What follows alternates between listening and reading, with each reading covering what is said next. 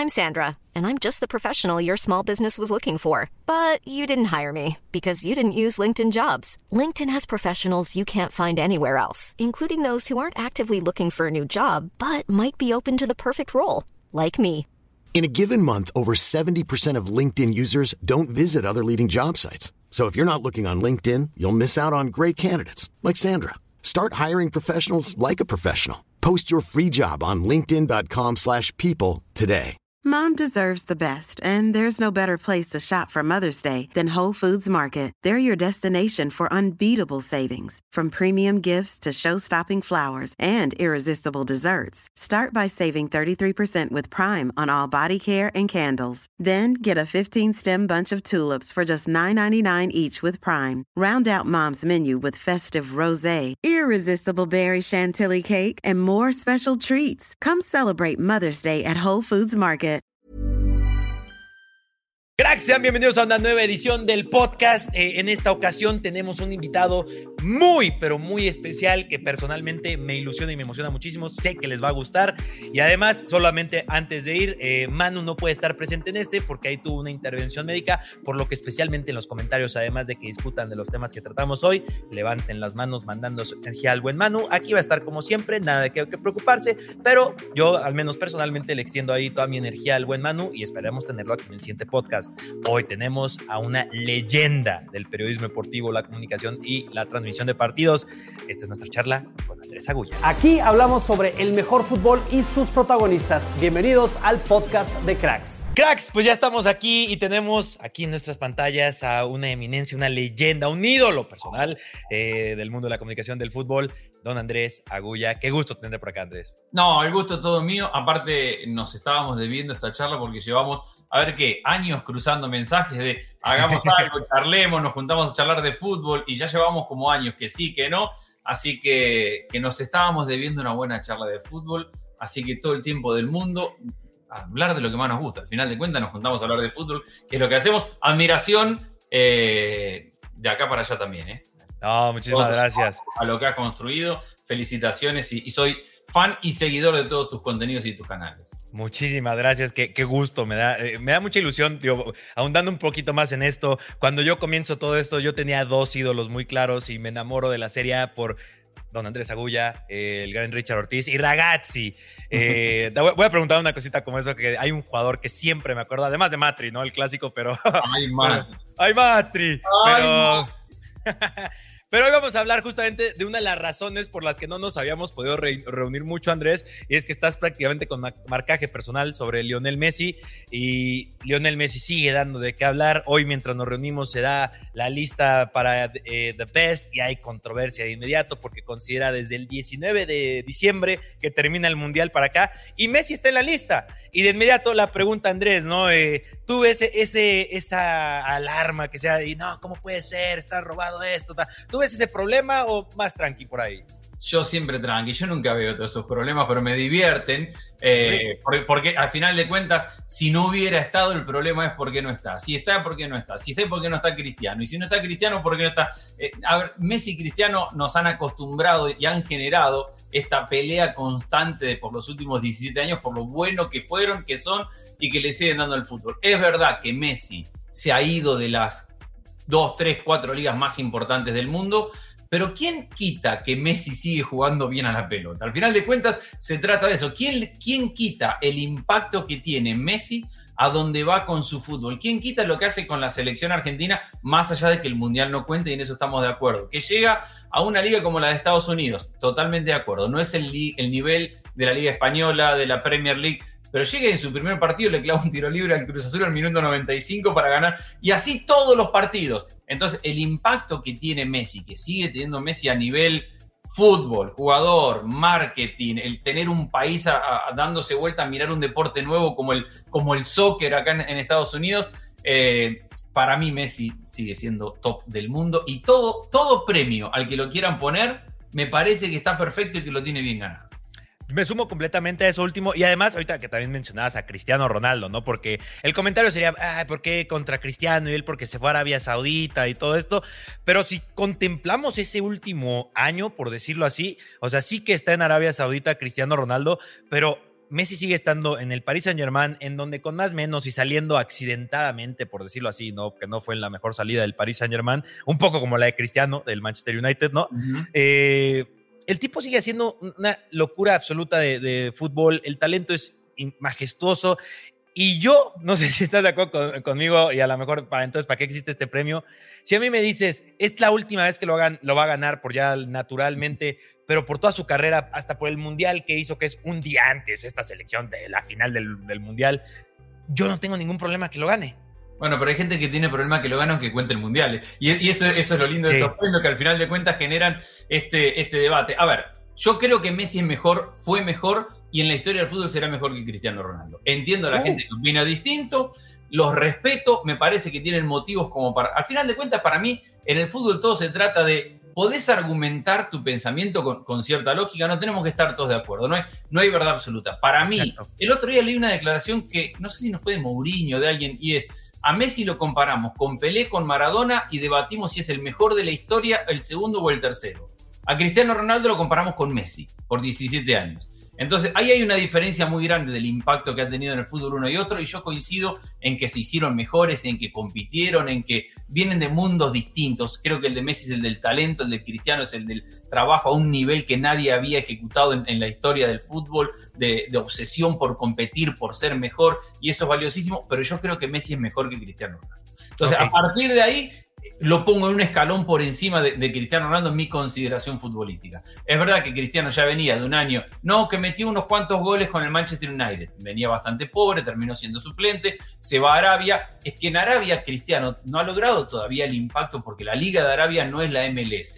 A lo mejor lo puede ser con la cantidad de dinero que están invirtiendo, pero la MLS es una liga que ya tiene cierta tradición, que ya tiene ciertos derechos de televisión que se ven en, en todo el mundo, ya tiene otras bases un poco más sólidas. Y que venga en un país como Estados Unidos, Messi, y genera un impacto tan grande, a mí me está, como bien decía, me está tocando verlo porque ahora estoy con Apple TV y con las transmisiones de la MLS, entonces estoy yendo y me, y me pasa de vivir acá en Estados Unidos y que gente con la cual me reúno, amigos americanos que en su vida habían hablado nada, saben de lo que trabajo y nunca habían tenido un comentario de fútbol, ahora me dicen, oh, mira Messi, mira el soccer, vi el partido el fin de semana. Entonces, ese impacto no lo tiene nadie en el fútbol.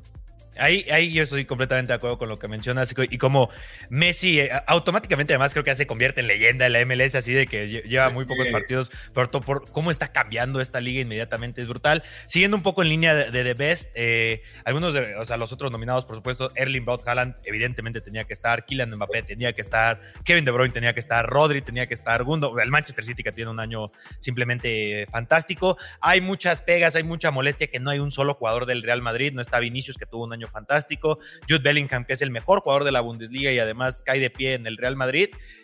Y a lo que voy con este comentario, no estés de acuerdo, eh, Andrés, me, encantaría tener tu opinión. A mí personalmente estos premios me sobran un poco, ¿sabes? O sea, si le van a dar el de Best a Messi, también le van a dar el, si le van a dar el balón de oro, es, un deporte colectivo, ¿no? O sea, no, que, uno reciba un solo premio no hace menos jugador a Haaland, no le quita el mérito de su temporada a todo el Manchester City y, los mismos aficionados del Real Madrid que deben estar viendo esto muy molestos, ¿no? De que ah, no está el Real Madrid.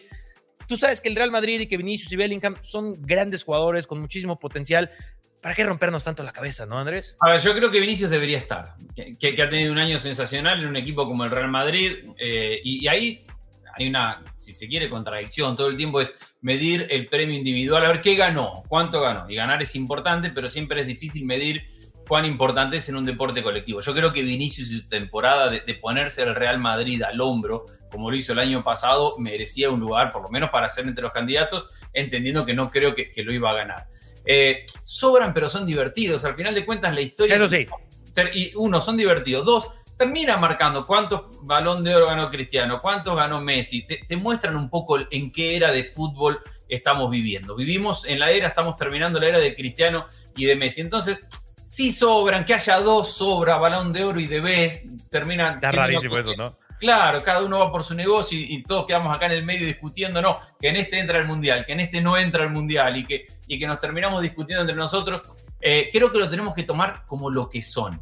Eh, nadie sale a dar una vuelta olímpica por ganar un Debes o un balón de oro. Nadie suma a su vitrina, a la historia del club, una estrella. es a nivel individual, es a nivel personal y, a ver, hay uno que es el mejor, lo podemos debatir, vos podés estar de acuerdo con uno, yo con otro, pero eso no hace al resto malos. Haaland es un jugador tremendo y probablemente no gane ninguno de estos premios, probablemente gane alguno, y es un, es un animal como jugador.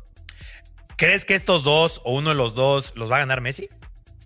Sí, el balón de oro lo va a ganar Messi. ¿Y el de Best? Eh, a ver, yo creo que el balón de oro está entre, entre Messi y Haaland.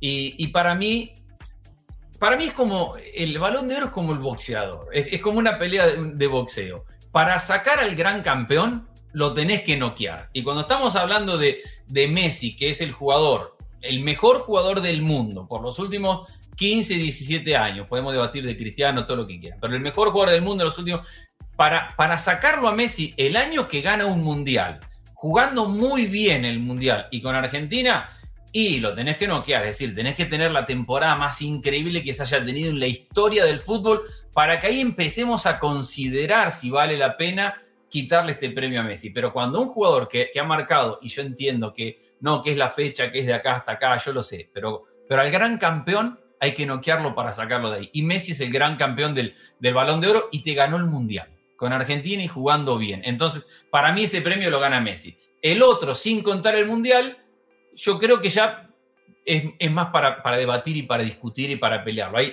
ahí sí lo veo con menos oportunidades porque obviamente el Mundial para mí, en año de Mundial, generalmente debería ganarlo alguien del Mundial. Generalmente. Y digo generalmente porque hay excepciones. A ver, yo coincido con que cuando ganó España, que estaban Xavi Iniesta, bueno, pero era la era de Messi de Cristiano Ronaldo. Sí, vivíamos en, eh, otra vez, son grandes campeones en la historia que los tenés que realmente noquear para, para bajarlos de ahí. Entonces yo creo que el balón de oro lo va a ganar Messi y el otro está totalmente abierto para mí. Que justo eh, ahí nos tira producción de que Río Ferdinand, eh, de Manchester United. Sí, no, claro, aquí estamos ahí a, tope. Eh. Cuando gustes, Andrés, aquí estamos. nos recuerda que Río Ferdinand en 2018, hablando de año mundial, ese año era de Cristiano Ronaldo, para él, y seguramente para muchos que están escuchando esto, pero se dan a Luca Modric, ¿no? Que tiene un mundial fabuloso, un año fabuloso también con Real Madrid. pero Cristiano Ronaldo no ganó el mundial. Exactamente. Hablando un poco de, además, tu proyecto que tienes eh, en, YouTube eh, y con este marcaje que estás haciendo para Apple TV, ¿qué puede esperar la gente que vas a compartir en, ese contenido análisis, un poco blog de que vas? Porque sé que mañana viajas a Estados Unidos, ¿no? Yo vivo en Estados Unidos, mañana viajo a Atlanta. Ah, perdón, eh, vivo en Estados Unidos, mañana viajo a Atlanta, donde juega, hago el partido del sábado del Inter Miami contra, contra Atlanta, el Inter Miami tratando de meterse en, en los playoffs. Bueno, empecé básicamente porque en algún momento, y todos los que trabajamos en televisión, nunca podemos decir todo lo que queremos decir en televisión.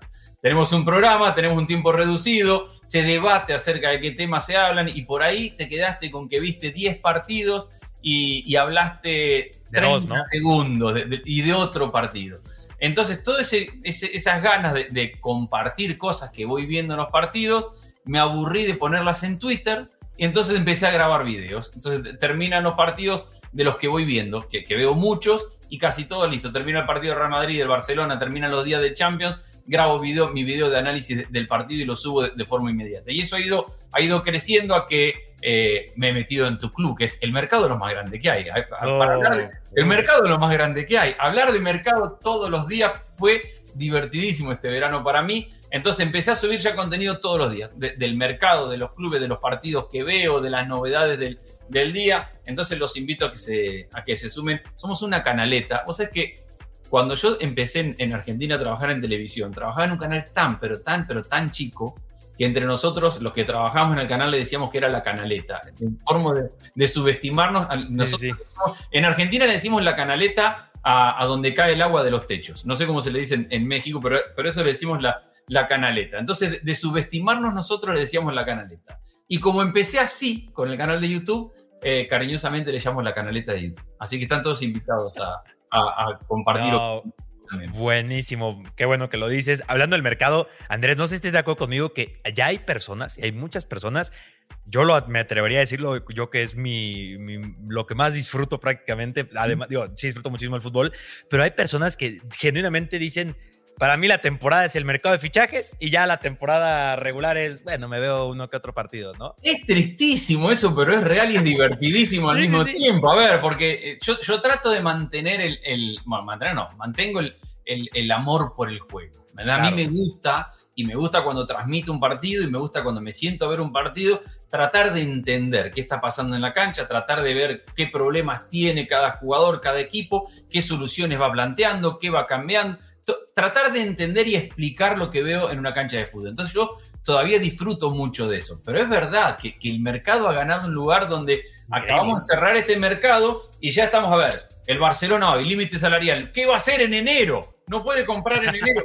pero se acaba de armar el plantel. A mí esto de, armar y desarmar equipos me parece, nada, me sumo, me parece divertido, me parece apasionante. Y si a eso le sumamos un poco de, conocimiento de la economía de los clubes, se hace todavía más entretenido porque es muy fácil armar equipos que no se pueden armar. Exacto. Armar un equipo no es, no es ir al supermercado. Yo no puedo ir al supermercado y decir, bueno, quiero un Modric, quiero un Bellingham, quiero un Pedri, quiero, no, y, armo mi equipo. No, porque los tiene otro equipo. Y cada uno tiene una economía distinta. Entonces, cuando más se aprende de economía, de cómo funcionan los clubes, más se disfruta del mercado y cómo se arman los planteles completamente de acuerdo que a lo mejor dentro del mismo Barcelona no entienden cómo funciona la economía de los aficionados. Creo que es difícil entender al Barcelona. Es, un, buen reto, ¿no? Meterse ahí con lo que es. Y a muchos les gusta hablar, especialmente a los rivales del Barcelona, ¿no?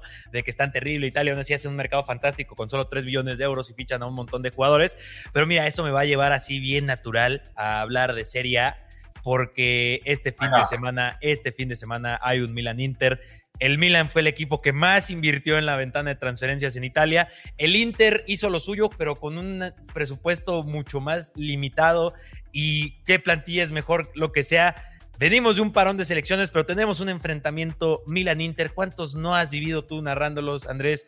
¿Cómo ves el de este fin de semana?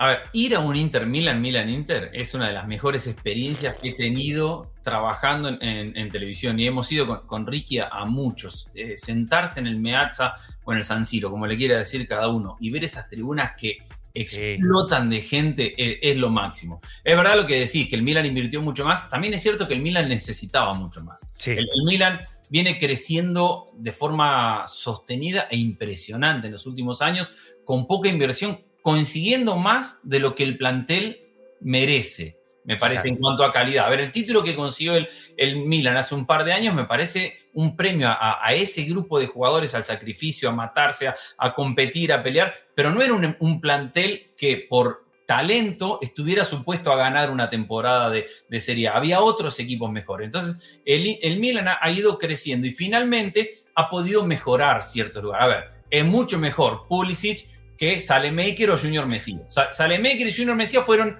sumamente útiles en un momento donde el Milan no tenía para comprar a Pulisic. Entonces Junior Mesías, que era una historia muy bonita y que apareció en el Crotone, bueno, vení que nos podés aportar algo. Eh, Castillejo, vení gratis no, aportar algo. Eh, Salemaker, bueno, marca, va y viene y no... Pero de ese a este presente, el Milan necesitaba inversión y por eso empieza a sumar ahora jugadores de, otra jerarquía. Lástima que se le fue Tonali. El Inter. Muy duro golpe. Sí, sí, muy bravo. El Inter necesita mucho menos porque es un plantel más armado, más profundo. Tiene dos jugadores de, primer nivel por, por posición. Y básicamente se le fue un delantero titular, que era Seco o Lukaku, y tenía que reemplazar a ese delantero. Lo demás se fue Skriniar, pero ya tenés el plantel prácticamente armado del Inter. Y aparte es algo que hablé con Zanetti hace un tiempo. Es un plantel que está armado a, la idea. A la idea de. Eh, tiene una. Desarrollar una idea y una identidad como equipo de fútbol es lo más difícil que tienen los equipos. Sí. Y, eh, desarrollar, vos podés jugar bien al fútbol, pero que tenga una identidad con la cual la gente se sienta identificada, que sepa qué esperar de cada equipo, el Inter lo ha logrado con Conte, siguiendo Inzaghi, línea de tres, dos carrileros, equipos extremadamente físicos, que verticalizan muy rápido, que no te perdonan una pelota dividida y que tienen dos delanteros que se entienden bien para, para, para definir y que después tienen dos interiores, uno, uno más vertical y otro con un poquito más de juego. Eso lo hacía desde Conte, lo siguió haciendo Inzaghi y eso es el Inter hoy. Entonces, tiene muchos años de desarrollo y, Zanetti me contaba que desarrollar esa identidad y esa idea de juego es algo que se propuso el club. El Milan viene un paso atrás en, ese aspecto, pero hay que quitarse el sombrero a lo que ha hecho Pioli, que para mí ni es revolucionario, ni es el mejor técnico del mundo, pero logró convencer a ese grupo de jugadores, algunos muy buenos, otros promedio, de que podían salir campeones y ese equipo se mató para ganar un campeonato. Así que espero un partido tremendo porque el Milan ha mejorado mucho, el Inter viene ganando los últimos cuatro eh, derbis entre la Champions y la Serie A. Sí, hay una que ahí. el, Inter es más completo. Eh, nada, habrá que ver qué, pase y cómo se da el partido, pero el Inter es más, más fuerte en estos últimos años y este Milan está muy nuevo. Cuando hay tantos cambios en un equipo, en los partidos grandes te puede costar un poco. Suso lo dijo en su momento, no sé si recuerdas que Suso, decía que, que, Suso no la pasa, por cierto, pero Suso dijo, ¿no? En el Milan, cuando sale el Milan y va al Sevilla, dice, es que no puedes armar algo con un equipo que cada año es diferente, ¿no? Que llegas y hay un entrenador diferente, porque sabemos que el Milan tuvo muchísimos cambios en ese periodo pre-Pioli, si lo podemos decir así, y él se quejó mucho de eso, ¿no? De que veía y tenía compañeros diferentes, tenía un entrenador diferente y hasta directivos diferentes, ¿no? Y ahora con el Milan que pues también tuvo... Ready to pop the question? The jewelers at BlueNile.com have got sparkle down to a science with beautiful lab-grown diamonds worthy of your most brilliant moments. Their lab-grown diamonds are independently graded and guaranteed identical to natural diamonds, and they're ready to ship to your door. Go to Bluenile.com and use promo code LISTEN to get $50 off your purchase of $500 or more. That's code LISTEN at Bluenile.com for $50 off. Bluenile.com code LISTEN.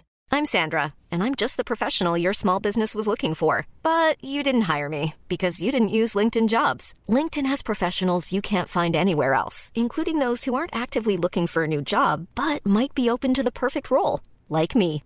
In a given month, over 70% of LinkedIn users don't visit other leading job sites. So if you're not looking on LinkedIn, you'll miss out on great candidates like Sandra. Start hiring professionals like a professional. Post your free job on linkedin.com/people today.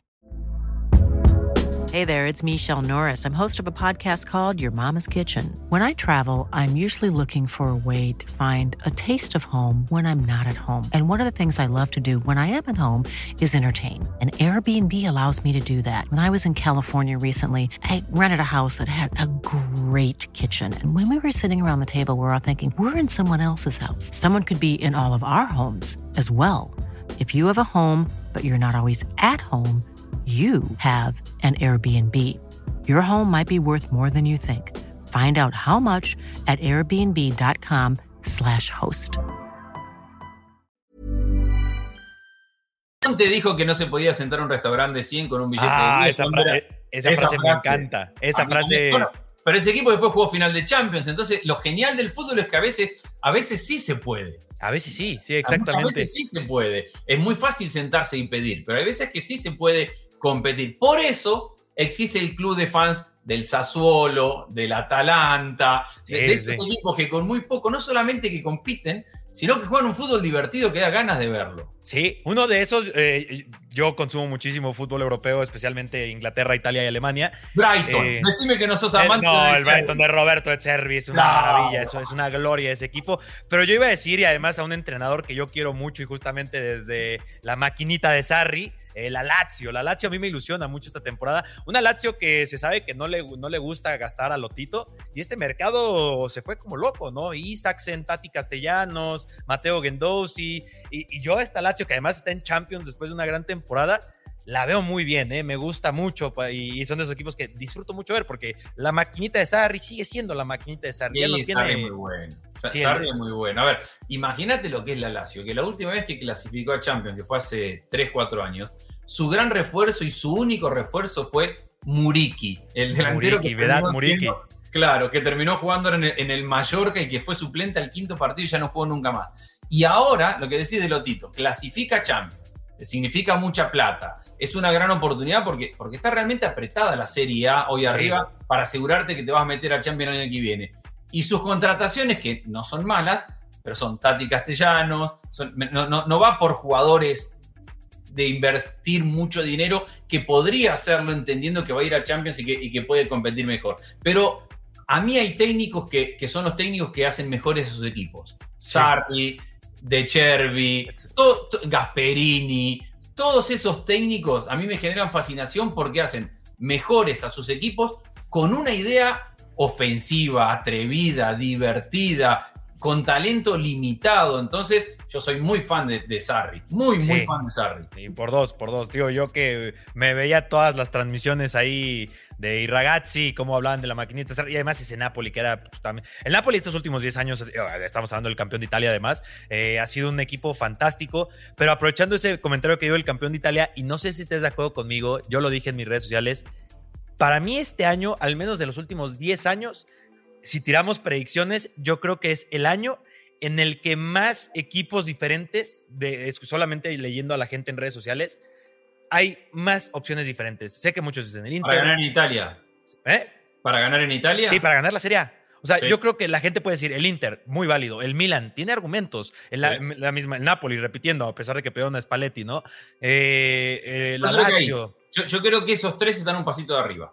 Pero, pero que ya definirte de esos tres ya, ya, es difícil. Después tenés la Juventus, que, que, nadie da mucho por la Juventus en este momento, pero la Juventus tiene, tiene una mentalidad competitiva y los equipos que tienen obligación y mentalidad de competir. Eh, y Allegri y el famoso Allegri, Allegri Ball, que es Allegri Ball. aburrido, eh, todo lo que querramos. Pero funciona. Pero compite, pero los equipos de Allegri compiten y, y no dejan de competir nunca, porque además entienden, es cuando uno va al, centro de entrenamientos de la Juventus y habla con los empleados de la Juventus y habla, a mí me tocó hablar con Agnelli, pobre, ah, mira cómo está ahora, pero en ese momento estaban en su gloria.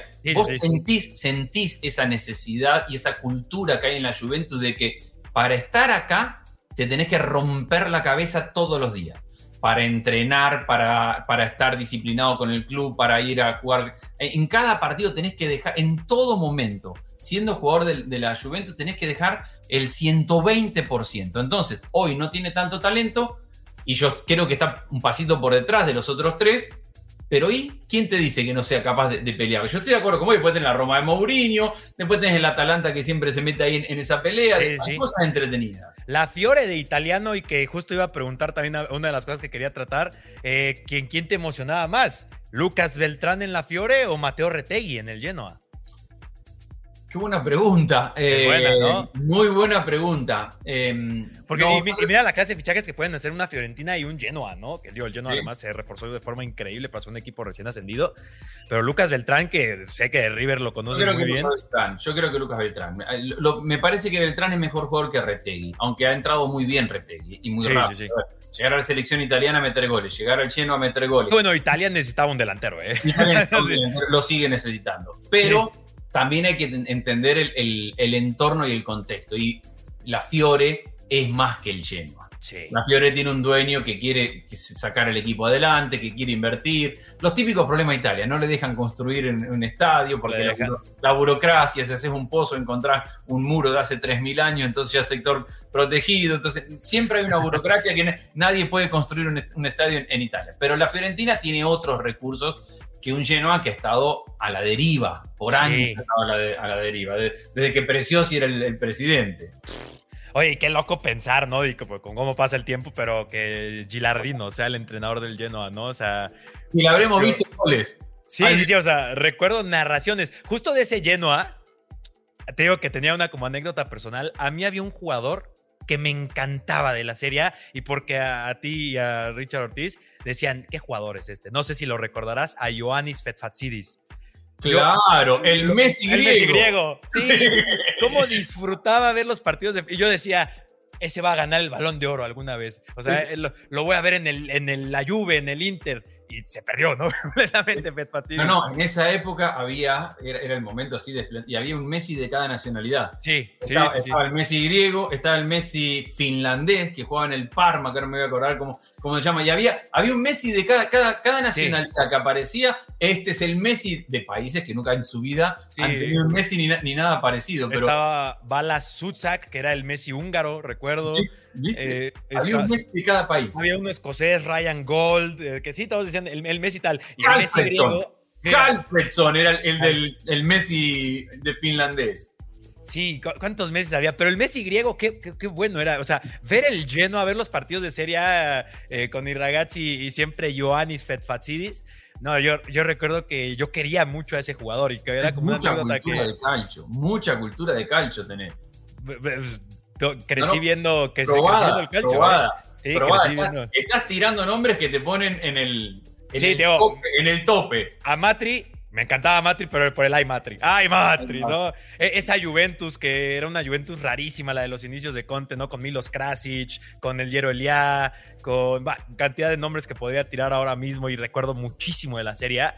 Y que justo este tipo de cosas, Andrés, y que me, me encanta que haya- te pases al mundo de las redes sociales, que creo que eh, en tele de a poco fue como pasando cómo las redes sociales eh, tienen implicación en lo que tú haces en televisión, pero acá tú ves de primera mano, ¿no? ¿Qué está diciendo la gente? ¿De quién está hablando? O sea, solamente ahorita que hablábamos del Milan y muchos jugadores que mencionabas a Mesías y a Saelmakers, el, el aficionado del Milan se desesperaba, ¿no? De que maldición, ¿no? Me- Mesías, haz algo, por favor. Mesías, eh, ¿cómo fallas el fallo que tienen, eh, creo que en semifinales contra el Inter de Milán?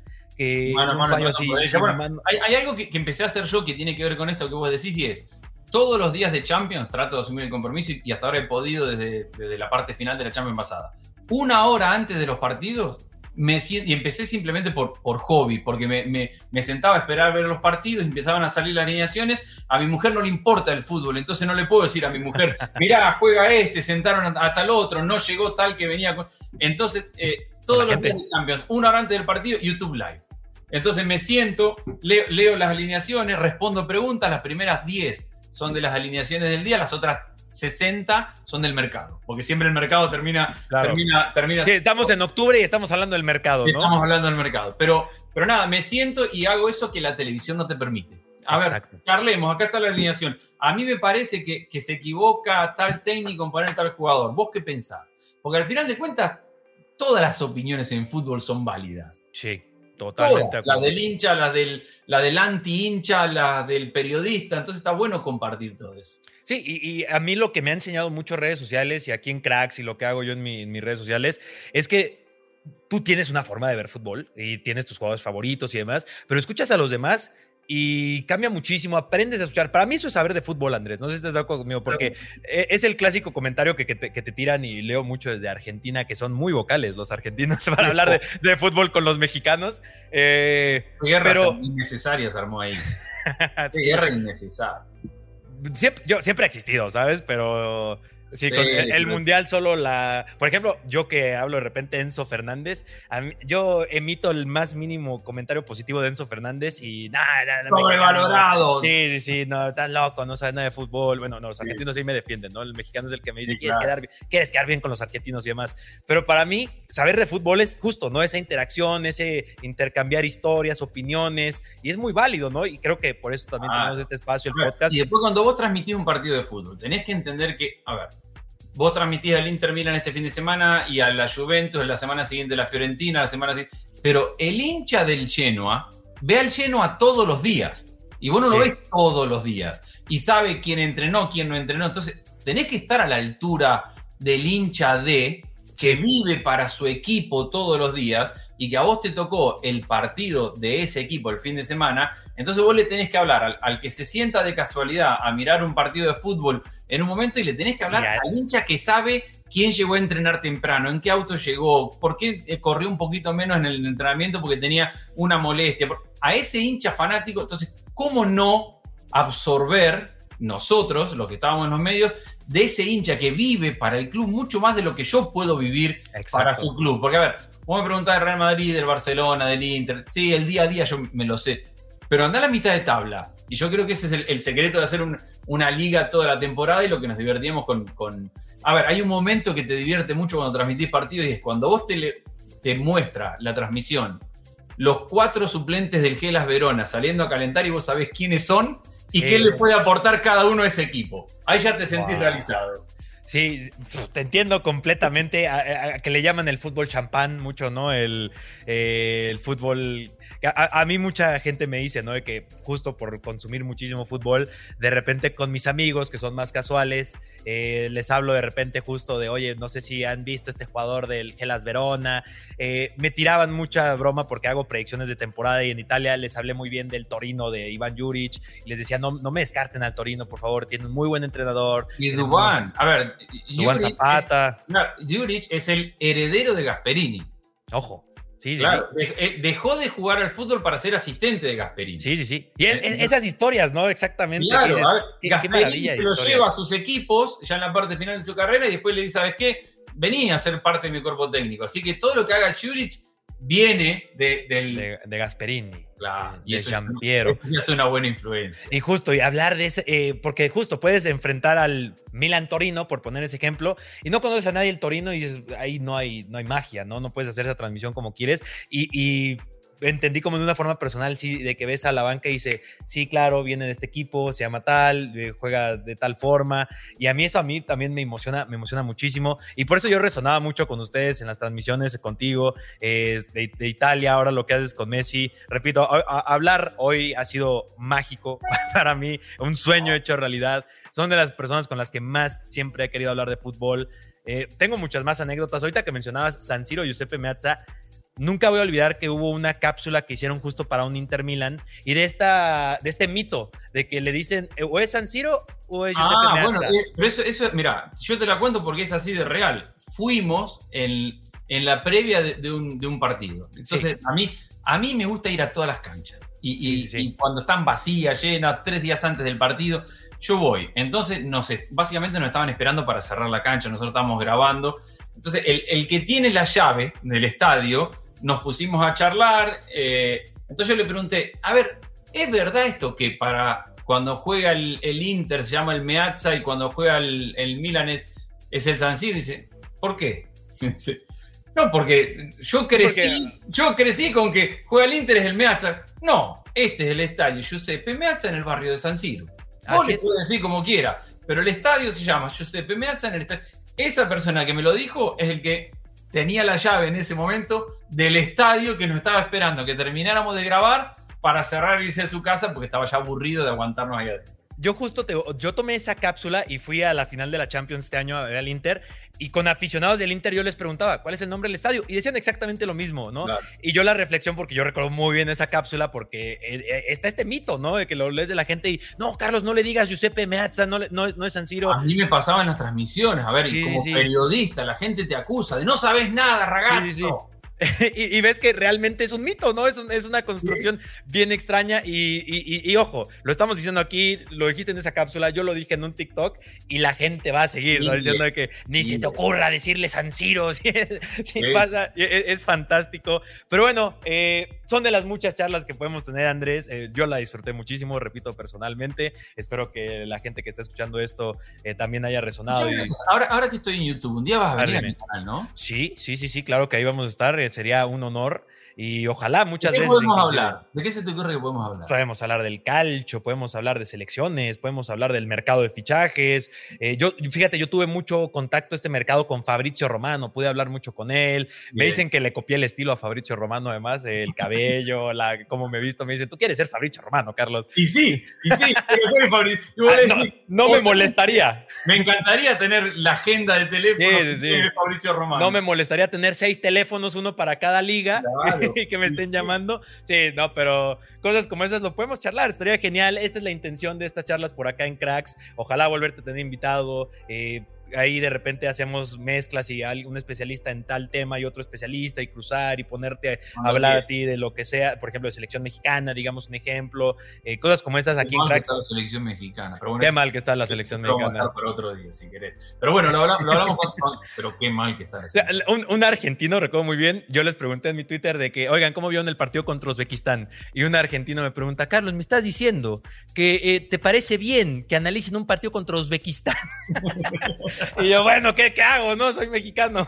Sí, no, lo tenés que analizar. Aparte, tampoco. A ver, no, en eso. No, no terminás nunca con Ah, eso. no, no, no, y que aquí México está en problemas, está en problemas. Está en problemas, sí. eso Eh, lo discutimos cualquier día de podemos hablar de todo eso, de River, de Boca, de San Lorenzo. A mí me gusta mucho el, el fútbol argentino. Eh, pues la invitación ahí está extendida. Pero, ¿Cómo haces para tener tanto tiempo? Porque mirá que yo le dedico mi vida a ver partidos de fútbol y no sé si, si alcanzo a, a- hasta donde está No, llegando vos. Yo no, le dedico mi vida a ver partidos, ¿eh? Pero, te escucho, pero te escucho y no, no estás tocando por arriba. Tocás sabiendo lo que. Y, y hablas de, de lugares donde hay que mirar mucho fútbol para llegar. Andrés, tú sabes que, y porque sé que eres así, que ver fútbol e, es natural, ¿no? O sea, pasa.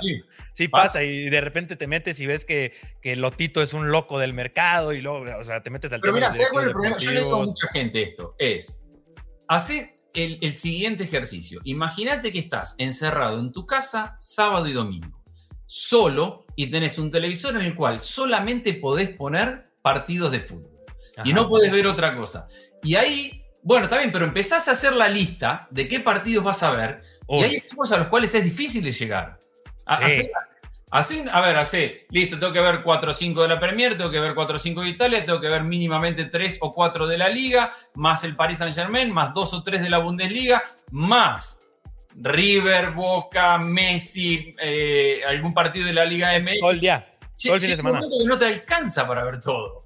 Sí, yo digo, yo veo el otro día con mi audiencia, vimos ahí y yo creo que veo como el fin de semana alrededor de entre 8 y 12, 14 partidos un fin de semana, que digo, pensando en 90 minutos es muchísimo, pero luego también está Twitter, está YouTube con canales como el tuyo, en donde, y es lo maravilloso, ¿no? Hay gente en Twitter que me habla del fútbol turco, hay gente en Twitter que... tengo mucho, por eso cuando vos venís y me hablas del Genoa o del Torino, mucho respeto, porque, porque hay, con todo lo que hay para ver, que te acabo de decir, que alguien se sienta a ver el lleno, el Torino, el Brighton, el, el, el Brighton. El Brighton es que Ahí me, ves viendo al Heidenheim, me ves viendo en Alemania al Verde de Bremen.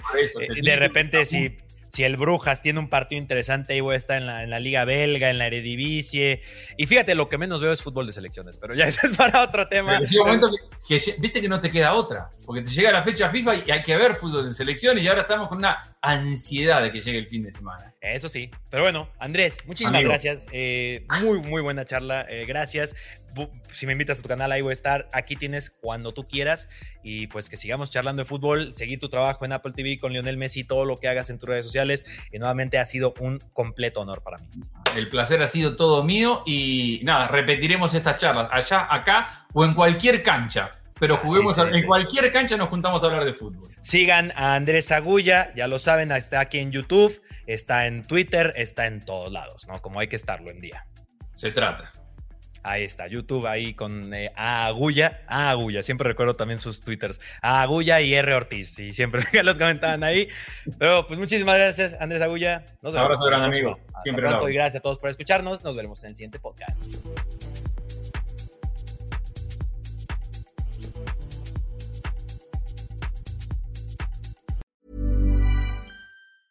Mom deserves the best, and there's no better place to shop for Mother's Day than Whole Foods Market. They're your destination for unbeatable savings, from premium gifts to show-stopping flowers and irresistible desserts. Start by saving 33% with Prime on all body care and candles. Then get a 15-stem bunch of tulips for just $9.99 each with Prime. Round out Mom's menu with festive rosé, irresistible berry chantilly cake, and more special treats. Come celebrate Mother's Day at Whole Foods Market.